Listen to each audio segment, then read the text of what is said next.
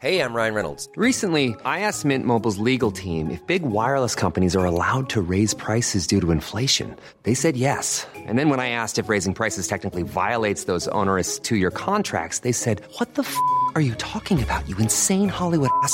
So to recap, we're cutting the price of Mint Unlimited from $30 a month to just $15 a month. Give it a try at mintmobile.com slash switch. $45 upfront for three months plus taxes and fees. Promo for new customers for limited time. Unlimited more than 40 gigabytes per month. Slows. Full terms at mintmobile.com. 19h sur CNews. Merci d'être avec nous pour euh, Ça se dispute avec Geoffroy Lejeune ce soir. Bonsoir Geoffroy, directeur de la rédaction Valeurs Actuelles. Et Philippe Guibert. Merci d'être avec nous Philippe, enseignant, consultant CNews. Le point sur l'information avec Maureen Vidal. Et ensuite, on commence avec une bombe politique. C'est une véritable bombe politique. Une forte explosion a retenti à Istanbul en Turquie cet après-midi dans une zone commerçante très fréquentée de la ville à Istiklal. Plusieurs corps ont été constatés sur le sol. Le président Erdogan a annoncé au moins 6 morts et 53 blessés et confirme qu'il s'agit d'un attentat terroriste.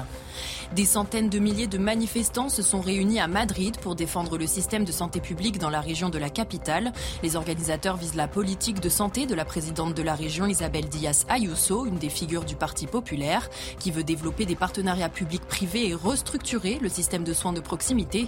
Le gouvernement de l'Espagne a apporté son soutien aux manifestants.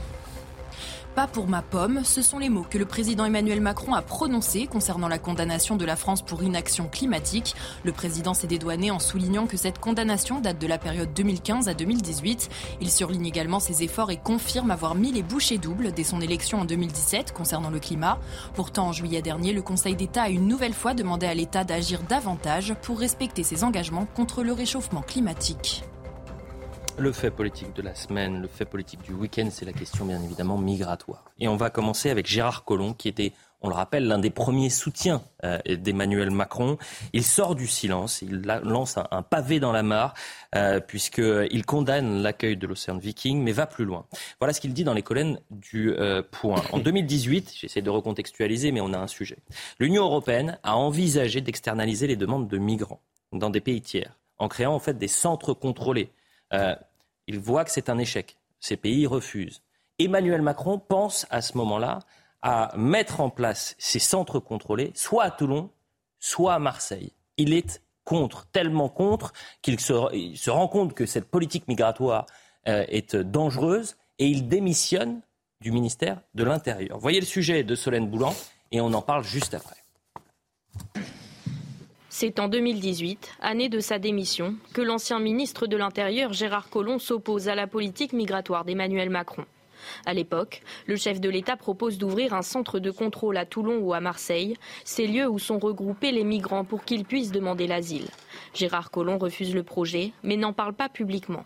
Si j'avais dit cela à l'époque, j'aurais gravement nui à Emmanuel Macron. Si je m'étais exprimé avant la présidentielle, mon intervention aurait pu inverser le résultat de cette élection et Marine Le Pen être élue. Gérard Collomb critique vertement l'accueil de l'Ocean Viking sur le sol français, une décision qui encouragerait selon lui les réseaux de passeurs. On avait refusé d'accueillir l'Aquarius en 2018. Emmanuel Macron avait fait alors montre de fermeté et le sujet des centres contrôlés me semblait appartenir au passé. En accueillant maintenant l'Ocean Viking, on ouvre une nouvelle brèche, créant un précédent. L'ancien ministre de l'Intérieur préconise une politique ferme qui s'appuie sur le dispositif Frontex, l'agence qui assure la surveillance des frontières extérieures de l'Union européenne. Ce n'est pas massivement qu'il faut accueillir, mais qualitativement, pour donner une chance de vie à celles et ceux qui arrivent dans notre pays. Je défends un humanisme qui soit de générosité, mais aussi de responsabilité.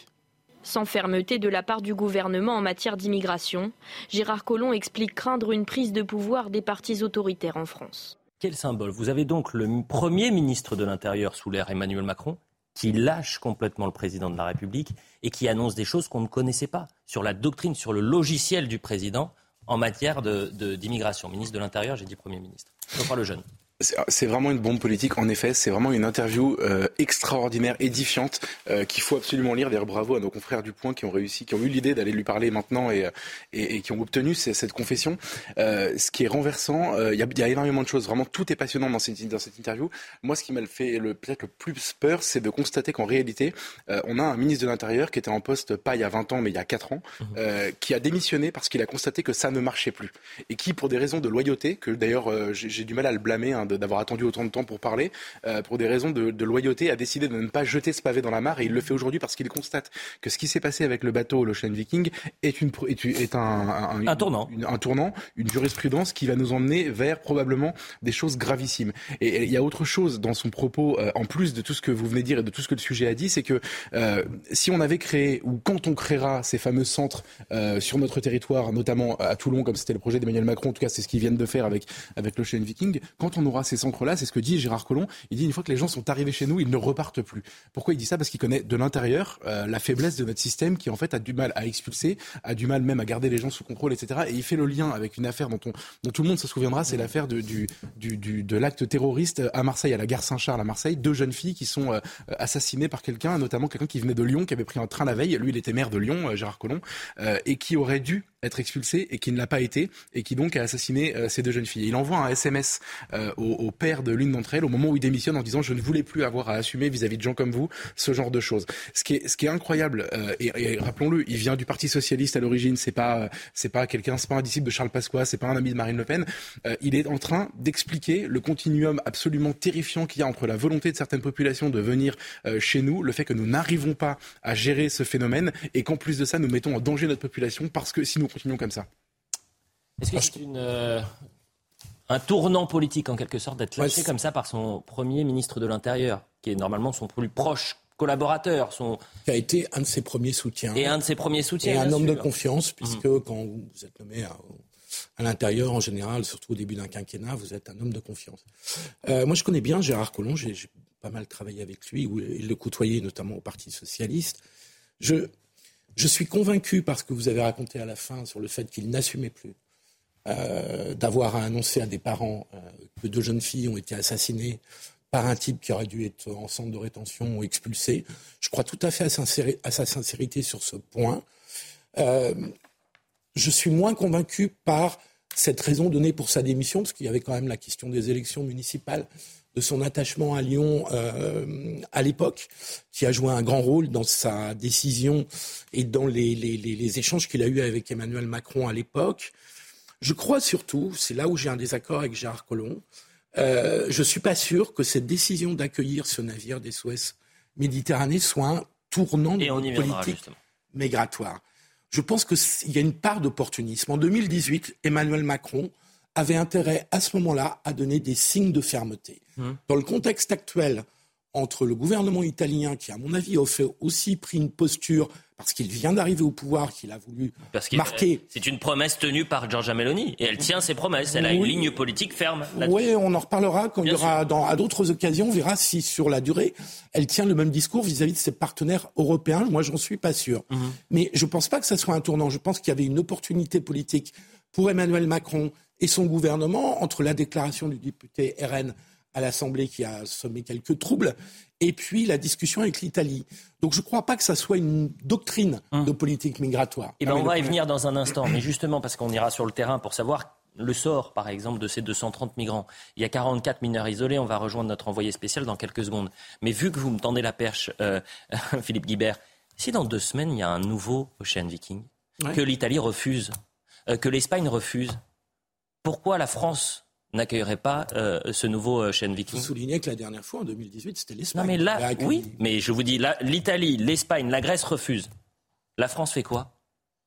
Euh, La question, de toute façon, dans cette opération, on ne traite que les conséquences, mhm. et on est bien obligé de faire face aux conséquences. Bien sûr. Non. Parce que tous ceux qui disent qu'on va, qu'on va ramener ce bateau, en, tel bateau en Afrique se payent de mots parce que vous n'avez pas de moyens euh, de ramener un bateau dans des eaux territoriales qui ne sont pas les vôtres. Ah mais si vous l'empêchez d'accoster, il faut bien qu'il aille quelque part. Hein. Eh oui, mais vous ne pouvez pas l'obliger à aller en Tunisie, à aller en Libye. Non, mais vous pas l'empêcher de venir. Vous, France, ni vous, Italie, ni vous, Espagne, vous n'avez pas les moyens, même si vous sortez vos, vos bateaux militaires, vous pouvez le raccompagner en dehors de vos eaux territoriales, Hum. mais vous ne pouvez pas de le laisser l'amener. Oui, mais euh, au bout d'un moment, euh, si le bateau ne veut pas retourner en Libye ou en Tunisie, Hum. eh ben, il y a un moment donné où les gens finissent par euh, crever euh, sur le bateau en pleine Méditerranée. Non, non, non, non, personne crève sur un bateau en pleine Méditerranée. Les gens, des gens se noient. Vous êtes le- optimiste parce non, que mais attendez, c'est très différent. Il y en a eu euh, quelques Non, mais- 30 000 depuis 4 ans. Pas, non, non, pas sur un bateau. Peut-être pas 30 000, Non, mais- Non mais et surtout pas. Non non mais attendez, c'est très différent. Pas sur des bateaux, sur des embarcations de misère qui essayent de trouver des bateaux d'ONG justement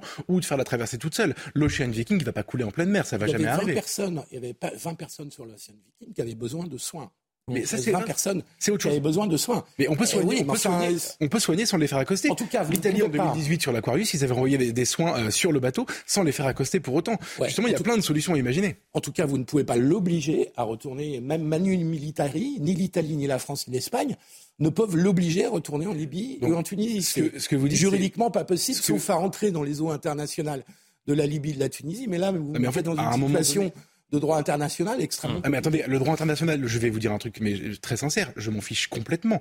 Si le Ah bah droit- non, vous si vous si si écoutez-moi. sur un plateau télé. Non, non, non, non, non, non, non, dans non. la réalité, Non, mais vous je veux dire pas vous en fiche. Parce que ce que vous appelez droit international, c'est le fait qu'un migrant qui prend une embarcation pour, se, pour monter sur un bateau euh, d'une ONG a un droit imprescriptible à Non, venir non, en non. Europe parce que Non, non, juridiquement on n'a pas le droit de s'y opposer. Ben non, désolé, je suis non, pas d'accord et les peuples européens sont pas d'accord avec ça. Ah, Non, vous non, je avez dit, ça, hein. ah, vous avez dit ça. Vous avez dit à partir du moment où le Chain Viking veut venir en Europe, on peut pas Non, juridiquement s'y opposer. Ah bah si, je suis désolé, on peut complètement s'y opposer. Je dis juste que vous ne pouvez pas militairement, Mhm. sinon vous, vous violez la souveraineté d'un État. C'est un autre mais- problème. et donc- Et donc, donc on préfère si vous ne voulez pas accueillir ce bateau, attendez, ni l'Italie, pour reprendre la question d'Eliott, Oui. c'est ni l'Italie, l'Espagne. ni l'Espagne, ni la Grèce, ni aucun pays méditerranéen ne veut accueillir ce bateau. Ce bateau, il peut tourner en rond jusqu'à ce qu'il trouve à Malte euh, ou clandestinement en Sicile, parce que c'est comme ça que ça se passe la plupart, des, la plupart du temps, alors qu'il euh, finira par accoster Augustin quelque part. on continue le débat sur les 230 migrants pris en charge par la France. Il y a désormais la question du droit d'asile, bien sûr, qui va rester, qui va devoir partir, et comment euh, exécuter les obligations de quitter le territoire français lorsqu'il n'y aura pas cette euh,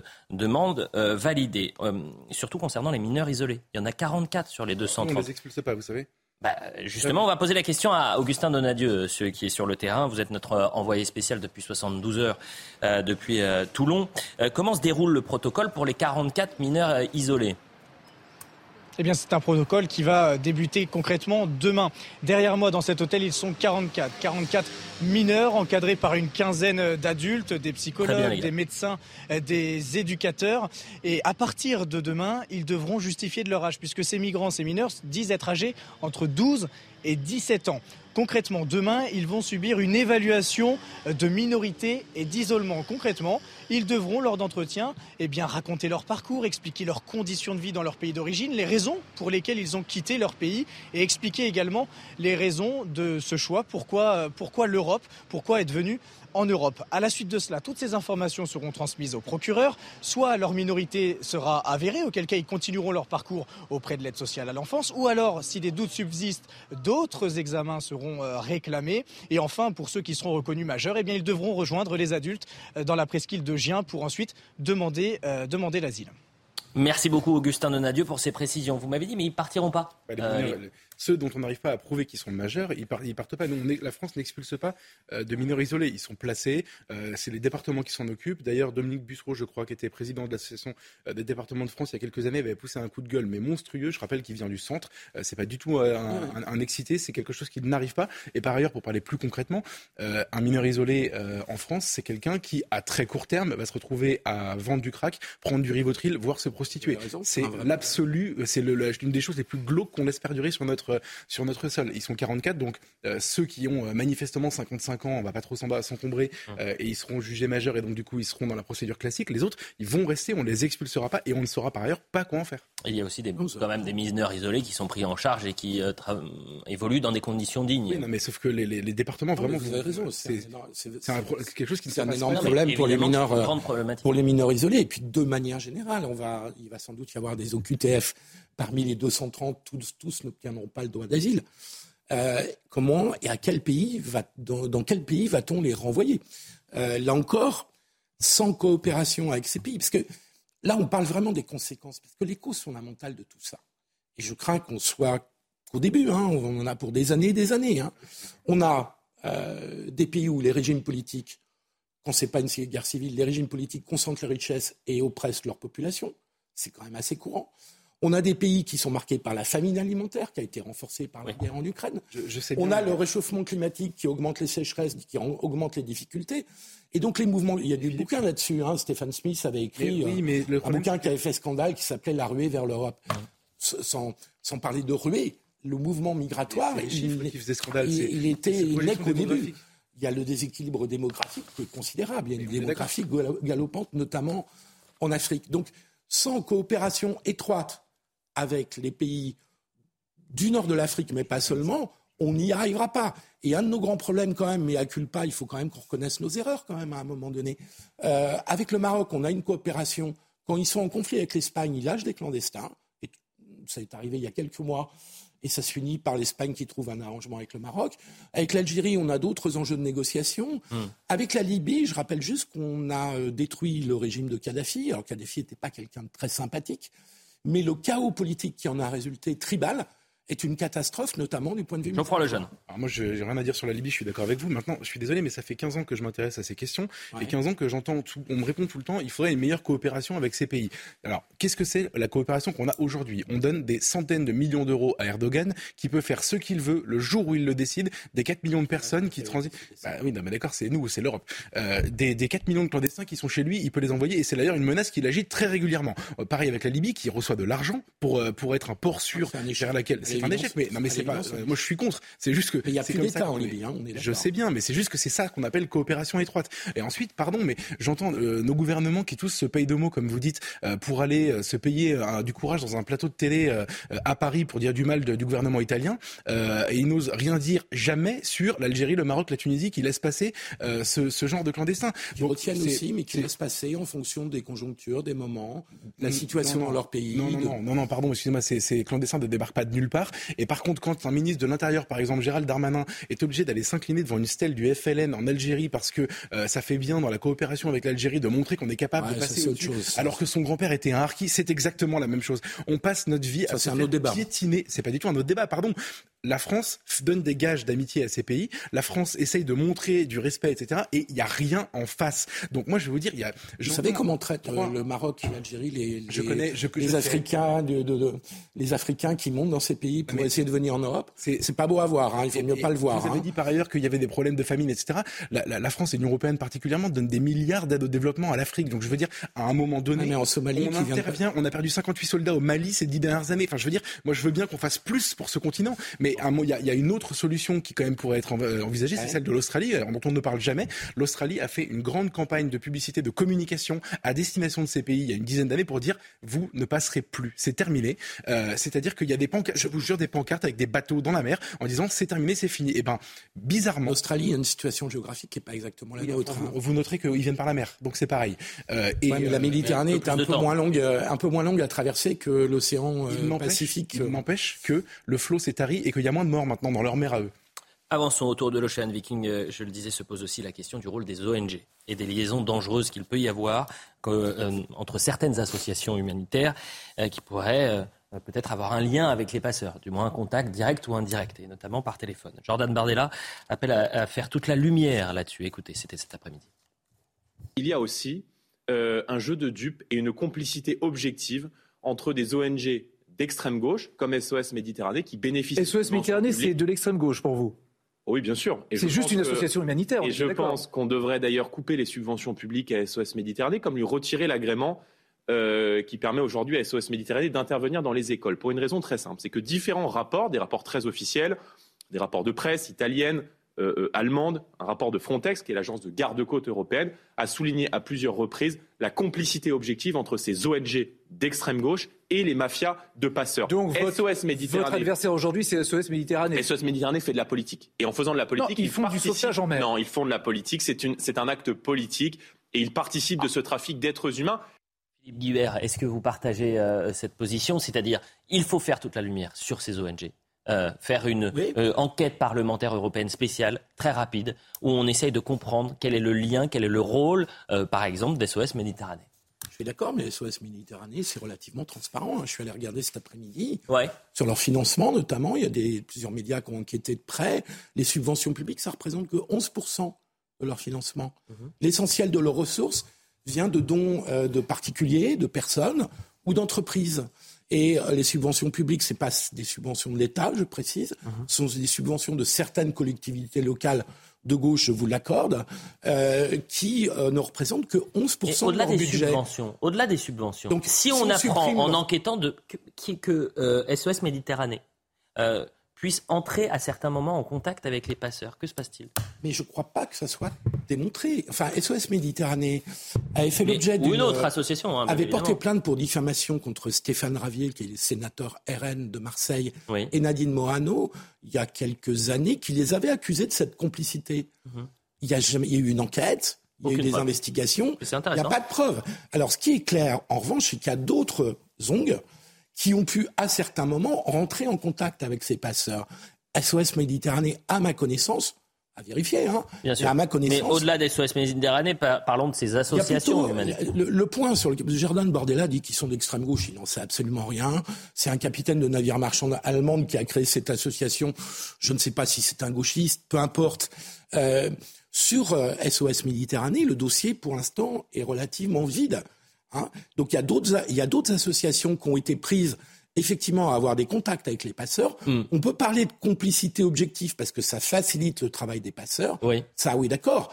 Mais enfin, ils font un travail humanitaire. Avant d'avoir votre réaction, Geoffroy Lejeune, euh, euh, les révélations, du moins euh, le, les déclarations de Gérard Collomb sont en train de monter. Première réaction politique, Jordan Bardella, les aveux de Gérard Collomb sous lourd. Il confirme que nos dirigeants savent les dangers de la submersion migratoire, terrorisme, insécurité, perte d'identité, mais font délibérément le choix de la poursuivre. Pour eux, l'immigration n'est pas un problème, c'est un projet. Geoffroy Lejeune. Euh, je comprends pourquoi il réagit comme ça. Ce qui est choquant dans la, dans la phrase, euh, dans, l'interview de Gérard Collomb, c'est qu'il dit à un moment donné J'ai rien dit depuis 2018 parce que euh, j'avais trop peur que Marine Le Pen gagne. Et c'est vrai que, en fait, maintenant, mais c'est. L'argument politique est ah, discutable. C'est très discutable. Et en fait, à un moment donné, il faut. Pardon. Allez-y, très rapidement, mais après, on reste sur les ONG. Hein, mais j'ai fait une petite. Euh, incise. Je vais, je vais rester sur les ONG. Que, à la limite, on s'en fout de savoir s'ils sont d'extrême gauche ou pas, mais c'est une évidence et ça sert à rien d'en débattre. Euh, sur le, sub, le sub, les subventions publiques, moi, je serais curieux de voir qui sont les particuliers euh, qui subventionnent SOS Méditerranée, parce que c'est pas euh, Madame, euh, Madame, euh, Madame Martine qui, qui va donner 200 euros défiscalisés à la fin de l'année, comme font toutes les petites gens de ce pays. Je pense que c'est des grosses fortunes, des gros milliardaires type Soros et compagnie qui financent, mais qui ne. Là, vous faites un. Il faut que vous ayez des éléments pour avancer. Type Soros. Bah, en fait, Soros ne finance que des ONG de ce type. Donc c'est pour ça que j'ai dit. C'est fort possible. Mais, donc c'est pas exactement pareil que des particuliers. Euh, et il, le fait avec un but politique. C'est ça qui est intéressant. Et ensuite, pour terminer, euh, je lisais des éléments euh, par-ci par-là dans la presse et j'avoue que l'enquête ne servirait qu'à ça. C'est que la SOS Méditerranée est accusée de participer à des groupes de, de discussion dans des, sur WhatsApp notamment où ils échangent avec les passeurs les, les points GPS, les coordonnées des trajets des passeurs. Ce qui veut dire si c'est avéré, euh, si c'est avéré, ça veut dire qu'en réalité, le système auquel on a, auquel on a à faire face aujourd'hui, ce sont des pauvres gens qui payent des traversées à, des gens qui donc euh, qui, qui, rentabilisent leur bateau euh, en une traversée de un migrant, c'est-à-dire que mmh. vous faites payer 5000 euros un bateau qui est en coûte. c'est, on est dans l'esclavage, le truc le plus sordide au monde. On parle d'humanitaire, mais c'est quand même ça la réalité.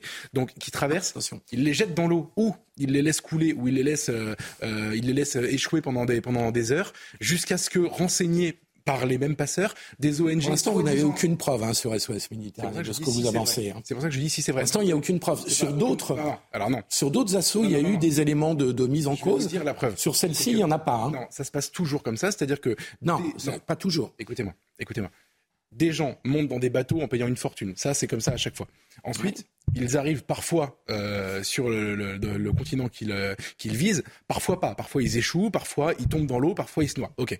Bon, Parfois, ils sont sauvés par des bateaux humanitaires. Et ben moi, ce que je dis, c'est que juste si jamais on apprend que les bateaux euh, qui font de l'humanitaire arrivent renseignés sur les points GPS de passage, ça veut dire qu'on a affaire au nouvel esclavage et c'est la chose la plus choquante. Et tout ça. Mais, vous dites, euh, là vous avancez des points qui pour l'instant sont pas euh, du tout vérifiés. non, non, Avançons. Pas du tout vérifié. Et c'est par ailleurs, cet esclavage est cautionné par nos belles âmes ici à Paris. Je rappelle quand même, je redis que Javier et Nadine Morano ont perdu leur procès contre SOS. La publicité. Et que l'enquête n'a rien donné. Hein. Et c'est pour ça que c'est important de le rappeler, euh, Philippe Guibert. La publicité, on revient dans un instant. Ce que je vous propose après la publicité, c'est que euh, on revienne quand même sur ces euh, tensions entre Paris et Rome et les déclarations quand même menaçantes de la ministre de, des Affaires étrangères et de l'Europe, Catherine Colonna, qui a mis un coup de pression à Giorgia Meloni. on verra également ces affrontements parce que là c'est l'Ocean Viking, mais il y a aussi des tensions entre les forces de l'ordre et les migrants dans le nord de la France, à côté de Dunkerque. On parlera de la crise de l'hôpital. Euh, on reviendra peut-être sur Montauban si on a le, temps avec cet euh, établissement scolaire et cette professeure qui, est, euh, placée sous, qui sont placés sous protection policière. Et un peu de politique avec Adrien Quatennens, c'est ce qui doit revenir à l'Assemblée nationale. Voilà le programme pour la deuxième partie. A tout de suite pour ça se dispute. 19h30 sur CNews, la suite de Ça se dispute avec Geoffroy Lejeune et Philippe Guibert. Le point sur l'information et ensuite euh, on reviendra sur ces tensions entre Paris et Rome et Catherine Colonna, qui est la ministre de l'Europe et des Affaires étrangères, qui met un coup de pression à Giorgia Meloni. Vous verrez ça dans un instant. D'abord le point sur l'info. Fin des recherches à Lille dans le nord après l'effondrement de deux immeubles. Cette nuit, les secours ont retrouvé le corps sans vie d'une victime. Il s'agit de celui d'un médecin de 45 ans porté disparu. Le corps reste encore tout de même à être identifié. La procureure de la République de Lille, Carole Etienne, a affirmé que selon l'enquête, ce psychiatre était parti de Calais pour se rendre à Reims et s'était fait prêter un appartement pour passer la nuit. La procureure a également précisé que l'enquête pour mise en danger de la vie d'autrui a été élargie au chef d'homicide involontaire. La première ministre Elisabeth Borne a rendu hommage aux victimes des attentats du 13 novembre 2015. Sept ans après, une minute de silence a été observée sur les lieux des attaques à Paris et Saint-Denis. La ministre était accompagnée pour l'occasion de la maire de Paris, Anne Hidalgo, et des représentants des associations de victimes.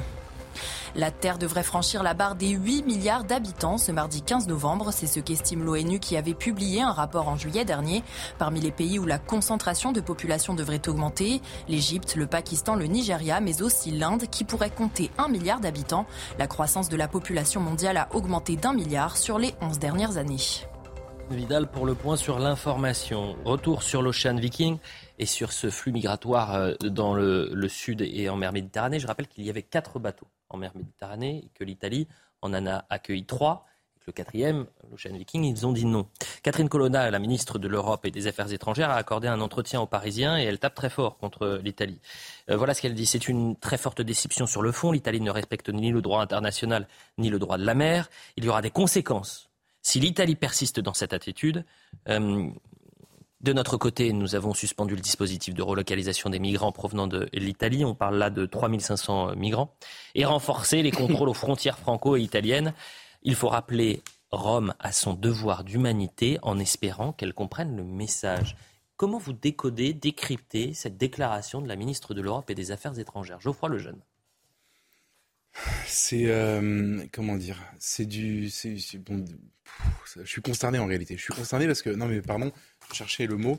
Euh, déjà, c'est faux, en fait. Pour, pour commencer, c'est faux. C'est-à-dire qu'on parle de non-respect du droit international et du droit de la mer. Euh, si vous prenez le droit de la mer, en théorie, on doit aller dans le port le plus proche. Au début de la traversée de l'Ocean Viking, c'était la Libye ou la Tunisie, mais c'était pas du tout, du tout Toulon en fait. Euh, et, et, donc, elle ajoute à ça le droit international parce que l'Europe nous impose que ce, ce, terme de port le plus proche soit remplacé par le terme de le port sûr le plus proche. Mhm. Et les ports sûrs, ils sont tous européens. C'est ça le problème en réalité.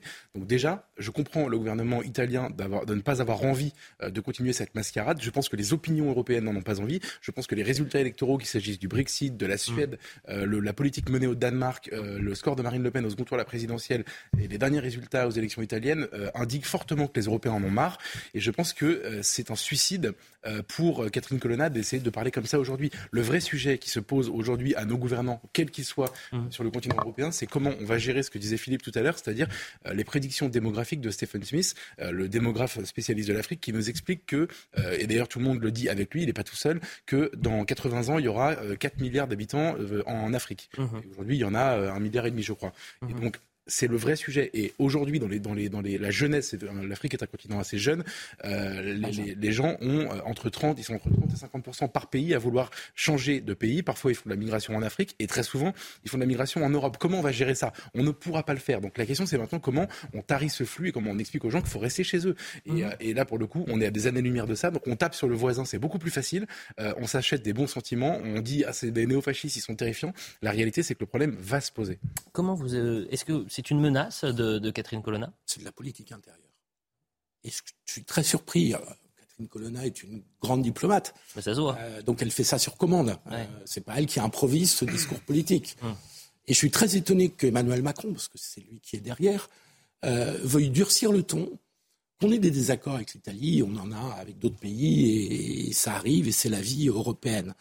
En revanche, euh, de vouloir persister dans la tension avec l'Italie, alors que déjà on a d'énormes désaccords avec l'Allemagne euh, sur d'autres questions énergétiques, militaires, euh, qu'on veuille persister dans cette tension, ça ne me paraît pas de bonne politique. Je suis assez étonné qu'Emmanuel Macron, qui parle à longueur de discours de souveraineté européenne et d'Europe fédérale souvent, veuille persister là-dedans, parce que sur cette question, sur la question migratoire, je partage votre conclusion sur le fait comment on va faire face à cette évolution de l'Afrique. On n'y arrivera pas tout seul et qu'on aura besoin de coopération européenne. Et par ailleurs, j'ajoute, je pense que l'Italie, vous l'avez très bien rappelé, a accueilli certains bateaux, ne veut pas d'autres, donc il faut discuter avec les Italiens. Et je, ne vois pas à quoi ça sert de les euh, j'allais dire les insulter, le terme est trop fort, mais en tout ah, mais c'est les mettre... quand vous dites qu'il faut rappeler à Rome son devoir d'humanité, effectivement, ça peut être euh, considéré comme une C'est de la politique intérieure. Et surtout, c'est toujours intéressant. C'est de la posture de non, mais de faire des leçons d'humanité quand on n'est pas capable euh, de gérer 400 migrants sans papier afghans euh, qui sont euh, boulevard de la Chapelle avec le reportage qu'on a fait. Ouais, ouais, c'est pas facile, mais j'ai pas l'impression que Giorgia Meloni euh, fasse des leçons de morale à Catherine Colonna. La, réalité quand même qu'il faut dire sur les situations des migrants en, France. Juste un mot. La réalité, c'est qu'il y a beaucoup de migrants qui arrivent en Italie et par la Sicile. Et ensuite, qui... et ensuite ils partent. Ils ne restent pas en Italie. Oui, ils viennent en France. et donc les problèmes d'accueil migratoire, d'intégration, d'assimilation, euh, la leçon de morale qui est problématique sont beaucoup plus forts en France qu'en Italie. Immigration toujours au cœur de l'actualité, je le disais ce week-end, il y a bien sûr l'Ocean Viking, mais ça se passe également dans le nord de la France et la traversée de la Manche. Euh, la situation est extrêmement tendue euh, près de Dunkerque. Les forces de l'ordre ont été prises à partie par une centaine de migrants euh, qui tentaient de rejoindre clandestinement le Royaume-Uni. Voyez ce sujet de Mathieu Rio et on en parle juste après. J'ai de pierres et deux branches d'arbres. Une centaine de migrants munis de gilets de sauvetage orange tentent de repousser les policiers sur la plage en leur lançant des projectiles. Les forces de l'ordre voulaient empêcher deux embarcations de fortune de prendre la mer pour la Grande-Bretagne. C'est ce qu'explique Philippe Dupré, délégué SGP Police à Dunkerque. c'est quand même un groupe très conséquent puisqu'il s'agit de plus de 100, euh, de 100 migrants qui s'apprêtent à prendre la mer et euh, très clairement, euh, ils utilisent euh, des pierres, tous les projectiles qu'ils peuvent trouver à proximité. Les policiers finissent par avancer vers eux et font usage de gaz lacrymogène. Aucun agent n'est blessé. L'opération est réussie, mais ces violences sont de plus en plus récurrentes selon le syndicaliste. Depuis le mois d'août, on assiste vraiment à une, à une, explosion de la violence des migrants qui, qui, sont prêts à tout pour pouvoir partir on craint réellement qu'un jour, euh, on ait des blessés parmi les forces de l'ordre. Après plusieurs jours d'intempéries, les autorités françaises avaient anticipé cette tentative massive de traversée de la Manche. Dans un communiqué, la préfecture a annoncé le sauvetage de 142 migrants en pleine mer samedi. Elle rappelle que la traversée de la Manche est très dangereuse, surtout en cette période de l'année. 40, migrants, 40 000 migrants ont tenté de traverser la Manche cette année, des clandestins décomplexés, même en situation irrégulière, qui vont s'en prendre aux, forces de l'ordre. Euh, c'est la faillite de l'État, euh, Geoffroy Lejeune, ces images qu'on a pu euh, voir dans le Nord? Faillite de l'État, faillite de nos accords, en fait, ce qu'on a trouvé, les accords du Touquet, etc., qu'on pensait avoir chaque fois réglé, régler le problème et qu'en fait, on, réalise que qu'on n'a strictement aucune prise sur, le, sur les choses. Et l'Italie, ça va être la même chose, dans ce qui est en train de se passer en ce moment. Moi, surtout, ce que m'inspire ces images, parce qu'il faut quand même les, décoder rapidement, on a donc euh, une, plusieurs dizaines de gens contre 20, 30, 40 ans, qui sont euh, extrêmement euh, vindicatifs, extrêmement véhéments et qui n'ont pas peur de rentrer, d'aller au carton avec les forces de l'ordre qui sont là pour euh, pour faire respecter bah, notre droit. Moi, ça, m'inspire juste une chose, c'est que habituellement, quand vous parlez d'immigration sur un plateau de télévision en France ou même euh, avec des beaux esprits, on vous répond, on vous répond dans le cas de l'Ocean Viking, regardez 234 femmes et enfants qui, qui allaient mourir de faim et de soif à bord d'un bateau. et, et, ou alors on vous dit comment peut, pas vous, vous, très bonne santé. non mais j'ai pas dit l'inverse, mais on vous a expliqué. c'est des enfants qui sont en train de crever de faim. Pardon. C'est, moi j'ai vu des, des, migrants de l'Ocean Viking débarquer. J'ai, j'ai vu peu d'enfants. J'ai vu beaucoup d'hommes qui ressemblaient à cela. Et, et on vous explique aussi comment pouvez-vous être fermé à ce point-là à l'immigration. C'est peut-être Victor Hugo, Marie Curie, c'est formidable. Là ils veulent pas rester en France, ils veulent aller en Grande-Bretagne. J'ai pas dit l'inverse, mais moi ce que j'ai envie de répondre à ces gens, c'est que l'immigration, ça n'est pas que euh, Marie Curie en fait, ça n'est pas que Zidane, ça n'est pas que Platini, c'est aussi ça, et en fait c'est surtout ça, et c'est souvent ça. Non, Philippe Guibert, sur ces images pas que Marie Curie et, Zinedine Zidane. Là, en l'occurrence, ils veulent quitter la France. C'est ça un peu le paradoxe. On vient de parler de, de migrants qui veulent venir en Europe et, en particulier en France. Et, et là, ils veulent quitter euh, la France pour. Et avant de quitter la, la, France, ils veulent s'en prendre aux policiers. C'est surtout ça. Oui, mais on gère la, on gère la, enfin, c'est la mauvaise gestion des accords du Touquet. D'accord. C'est un échec. Sur ce point, on est d'accord.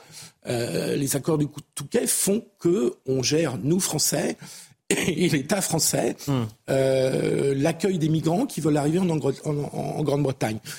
De ce point de vue-là, excusez-moi, de ce point de vue-là, ça ça se passe pas bien. Ça fait des années que le problème est pendant.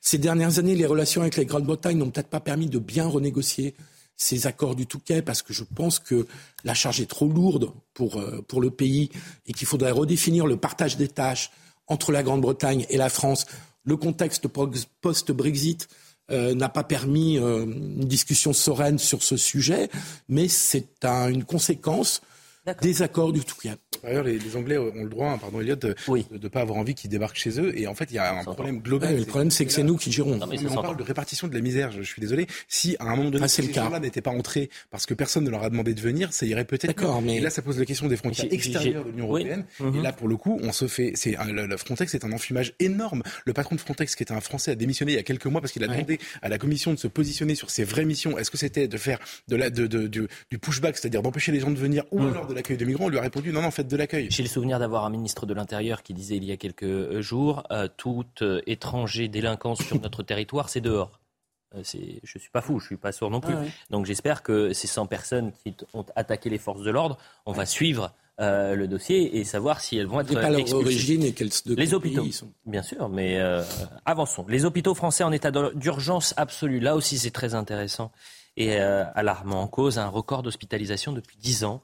Et en ce moment, vous avez plusieurs crises qui se conjuguent, dont la crise en pédiatrie et l'épidémie de bronchiolite. Le plan blanc a été déclenché sur l'ensemble du territoire, mais faute de bras, faute de moyens, euh, dans certains hôpitaux, et notamment à Laval, vous ne pouvez même pas euh, le rendre efficace. La question désormais, c'est de savoir euh, s'il y a un tri des patients qui est effectué. réponse du porte-parole, c'était ce matin chez nos confrères de BFM. C'est le médecin hospitalier qui vous le dit, en matière sanitaire, qu'il s'agisse de, nourrissons, d'enfants, d'adultes ou de, ou de vieillards, le tri n'existe pas. C'est une notion que je ne connais pas. Il y a une organisation des soins qui est graduée et différenciée en fonction de la charge sanitaire dans un endroit. Ça veut dire quoi? C'est-à-dire que si un hôpital ne peut plus faire face à l'afflux de patients, eh bien, il s'appuie sur d'autres hôpitaux au sein de la région, voire entre régions, ce que nous avons bien connu pendant le Covid. Olivier Véran, ancien ministre de la Santé, qui dit le tri, je ne connais pas. On est bien d'accord? Écoutez Julie Stark, on découvrait ce qu'elle a dit plus tôt sur, euh, euh, chez nos confrères d'RTL. Elle est pédiatre réanimatrice à l'hôpital Trousseau à Paris. Actuellement, on soigne mal nos enfants. On ne peut pas tous les hospitaliser. On est obligé de trier nos enfants. On est obligé de trier nos enfants. On est contraint de prendre un surnombre euh, dans les couloirs. On fait des soins dégradés. On les met en danger clairement. Donc comment on peut avoir le discours politique et la relation sur le terrain, ce qu'il se passe sur le terrain et ce décalage-là. On a des urgences pédiatriques qui sont dans l'état, aussitôt qu'il y a une bosse, qu'il y a un pic d'épidémie, en l'occurrence de bronchiolite, on a des urgences pédiatriques qui sont dans le même état que nos urgences tout court. Mhm. Et dans les urgences, arrêtons l'hypocrisie, avant la pandémie, il y avait des formes de tri, parce que les urgences sont encombrées, euh, je l'ai vécu personnellement, euh, il y a des formes de tri depuis longtemps, parce que nos urgences sont débordées. Euh, alors je ne connais pas ce qui se passe parce que la notion de tri concerne des personnes très âgées dans des cas désespérés, pour dire les choses euh, violemment et brutalement, mais c'est violent et brutal quand on le vit. Euh, je pense que c'est pas le même cas de figure, évidemment, pour des enfants. Mais je pense qu'il y a une hiérarchie des soins. Heureusement, c'est une pédiatre qui en parle. Je... S'il y a des hiérarchies des soins qui se mettent en place, mhm. où les urgentistes vont au plus urgent. Geoffroy Lejeune comment interpréter la différence de discours entre le porte-parole du gouvernement et quelqu'un qui, sur le terrain, dit très exactement l'inverse? Euh, à part en disant qu'il euh, y a une, facilité pour le, le, disons, la dissimulation de la vérité globalement dans ce gouvernement et pour le mensonge en particulier dans le cas d'Olivier Véran, qui quand même, euh, et aujourd'hui, c'est vraiment devenu son métier d'expliquer la haute fonction publique. On a, ah, mais c'est terrifiant. Enfin, lui, à la base, il est médecin. Hein. C'est pas ça. Il n'a pas été formé, c'est-à-dire qu'il l'a inventé, il s'est formé sur le tas. C'est terrifiant. mais systématiquement, il est chargé de nous expliquer qu'on ne voit pas ce qu'on a vu en fait. Donc sur sur la question de l'hôpital en particulier, moi, je suis d'accord avec Philippe. En fait, on a tous, on connaît tous une situation où il y a eu une forme de tri. Et moi, à chaque fois que je parle à des gens, c'est plus plus euh, plus fréquent depuis le, Covid, euh, qui travaillent dans le milieu hospitalier, j'entends exactement le même discours que celui qu'on a entendu. Euh, donc, en fait, je me suis interrogé sur cette question parce que j'entends souvent parler de manque de moyens et, et de manque de, bras, etc. Je pense que c'est vrai. Enfin, je veux dire, je pense que c'est oui, de recrutement. tout le monde, tous les gens qui travaillent dedans. Et en même temps, quand vous voyez ce qu'on dépense dans la santé et dans l'hôpital, vous vous dites c'est bizarre, on dépense énormément. Et donc j'ai essayé de comprendre. Et celui qui m'a éclairé là-dessus, c'est un professeur qui s'appelle le professeur Perromor, qui d'ailleurs vient parfois sur CNews, mmh. qui lui en fait explique que euh, l'hôpital s'est mal réformé, en tout cas a mal évolué, et notamment euh, c'est embarqué dans une forme de suradministration euh, au détriment du soin en réalité. Et quand vous regardez ce qu'il dit, c'est très éloquent parce qu'en réalité, vous avez, c'est un peu comme dans la police d'ailleurs, des, des, procédures qui se sont accumulées, vous avez un besoin administratif qui s'est qui s'est étoffé, donc des postes qui sont consacrés. Ce qui fait qu'on a un personnel administratif de 20% des effectifs. Et, vous avez des, vous avez des agents qui n'ont jamais mis un pied dans un bloc opératoire, qui n'ont jamais qui n'ont jamais vu un patient et qui vont donner des leçons en tous les cas, donner des directives à M. Perromort, par exemple, euh, en disant bah, tu vas opérer de temps à temps, euh, il va falloir faire des coupes de budgétaires. Et ça rend fou les, chirurgiens, bien évidemment. Dernier thème. Dernier thème, Adrien Quatennens, retour à la politique. Il devrait bientôt faire son retour à l'Assemblée nationale. Quasiment deux mois euh, qu'Adrien Quatennens s'est mis en, retrait de la vie politique. Alors officiellement, il est en arrêt maladie. Je rappelle que mi-septembre, le député LFI a avoué avoir giflé sa femme, Sandrine Rousseau. Lui dit bah, si tu reviens, il va falloir que tu convaincs les femmes, et notamment les femmes battues, qu'il y a un intérêt politique à ce que tu reviennes. Écoutez. Nous sommes dans une révolution. Eh bien, dans une révolution douce, dans une révolution non violente, dans une révolution de quelque chose où on invite tout le monde à se mettre autour de la table. Et c'est pour cela que je dis que Adrien Quatennens a quelque chose à jouer aussi dans ce, dans ce débat-là, de dire si, si tu reviens en politique, alors reviens en convainquant les femmes, y compris les femmes battues, que ta présence est utile. Je lui dis juste, là, il y a plein de femmes euh, battues, il y a 200 000 femmes battues, qui es-tu capable de faire pour elles mm. Adrien Quatennens, est-ce qu'il doit revenir à l'Assemblée nationale? C'est exceptionnel cet extrait, c'est extraordinaire. C'est en fait Sandrine Rousseau déjà, c'est elle qui dit le bien, le beau, le vrai et la vérité. Enfin, c'est Absolument. Si elle est d'accord, ça va bien se passer pour lui. Si par contre elle n'est pas d'accord, comme dans le cas de Julien Bayou, euh, là par contre c'est la fin du monde. Mmh. C'est extraordinaire. Vraiment cette femme est, enfin elle est vraiment terrifiante. Euh, pour commencer et ensuite euh, deuxièmement, je, je, les trouve euh, magnifiques tous en fait euh, dans cette partie-là de l'échiquier politique, de, de, de, capacité de contorsionnisme en réalité en fonction de s'ils parlent d'un de, leurs amis ou pas, euh, de voir comment ils s'arrangent avec la vérité, comment ils tordent le problème. Il a quand même giflé sa femme. Normalement, dans, dans s'ils si, étaient cohérents avec ce qu'ils pensent, ce serait bannissement ad vitam aeternam. Et d'ailleurs ça aurait été je ne partage pas ce point de vue. Alors, je vais vous dire, si, si, le député de, si le député de Fournas, euh, au lieu de dire euh, qu'il retourne en Afrique en parlant d'un bateau, euh, avait giflé sa femme, vous inquiétez pas, ils n'auraient pas trouvé de circonstances atténuantes et il lui aurait pas hein. demandé de s'engager pour la cause des femmes. Il lui aurait juste demandé de quitter Déclaration politique et un comportement privé n'est pas de même nature. S'il avait frappé sa femme, si ça avait été un mec du RN qui avait frappé sa femme, ils auraient trouvé aucune circonstance atténuante. Non, mais c'est pas. On n'a pas le temps d'écouter Yael Braun-Pivet, qui est la présidente de l'Assemblée nationale, mais elle a réagi également en disant il n'a pas encore été condamné. Bien sûr, il doit revenir, en tous les cas, il peut revenir à l'Assemblée nationale. Non, mais il c'est quand même celle qui avait demandé l'exclusion temporaire de M. De Fournas. Alors, je trouve que les deux simulations, on est sur... Ah non, mais je parle de la position de Yael Braun-Pivet. Mais revenons sur... Euh, sur Adrien Quatennens, c'est ce qu'il doit Non, je pense qu'il doit s'expliquer, évidemment, il ne doit pas prouver son utilité. Enfin, c'est hallucinant, cette demande de Sandrine Rousseau. euh, mais en revanche, il doit s'expliquer. Euh, une gifle, c'est extrêmement répréhensible. Mais si c'est à un moment dans une séparation, euh, vous demandez à tous les avocats qui sont chargés de divorce, ce sont des choses qui, hélas, on peut le regretter, mais qui, hélas, arrivent dans des séparations si ça a été une fois, il faut qu'il s'explique, qu'il donne sa version. Même une fois. peut-être été première, euh, C'est ce qu'on dit toujours. Euh, pour euh, la première, la première baffe, c'est, c'est, faut partir, faut signaler, faut condamner tout de suite. c'était la ligne d'ailleurs de l'expérience des, des avocats de divorce et puis bah, l'expérience de la vie de divorce, montre qu'une personne peut perdre la maîtrise de lui-même. Oui. à l'occasion d'une dispute, ça arrive, hélas. Mhm. Donc vous êtes pour son retour? Je suis pour qu'il s'explique. Avant de revenir Parce qu'il ne peut pas revenir comme ça en disant bon, bah, voilà, j'ai purgé euh, hmm. mon mois et demi ou mes deux mois de suspension euh, et puis je reviens tranquillement sans rien dire. Il faut qu'il s'explique.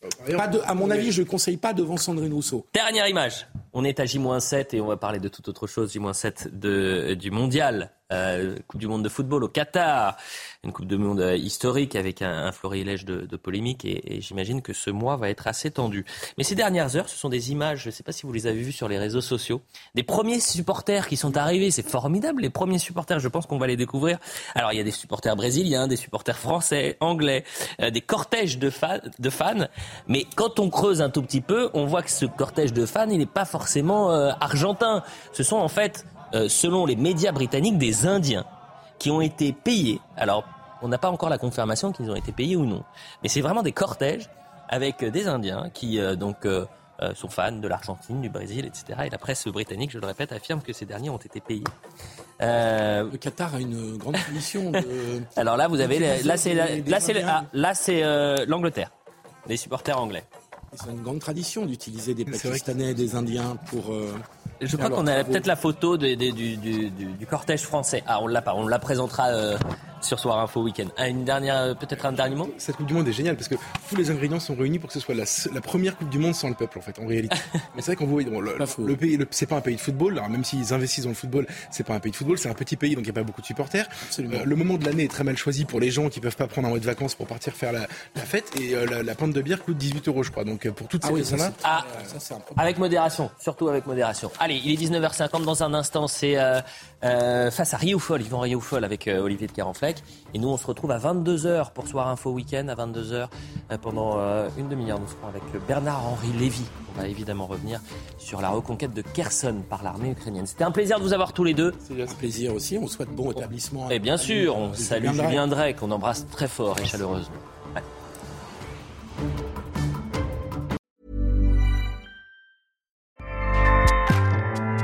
ACAST powers the world's best podcasts. Here's a show that we recommend. This is Roundabout Season 2, and we're back to share more stories from the road and the memories made along the way. We're talking rest stops, if we're stopping to get gas. You will be timed. you will be for sure. Misguided plans. I grew up in the city, so I have like, you know, a healthy fear of real extreme darkness. this was like wilderness. A lot of laughs. Y'all weird, but you, yeah, you, you were different. Like you were real different, bro. I can't really put my finger on it. And so much more. Just goes to show that unexpected yeah. things sometimes are the best when it comes to a road trip.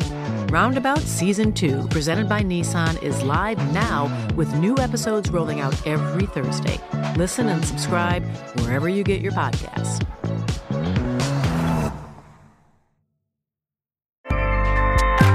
ACAST helps creators launch, grow, and monetize their podcasts everywhere. ACAST.com.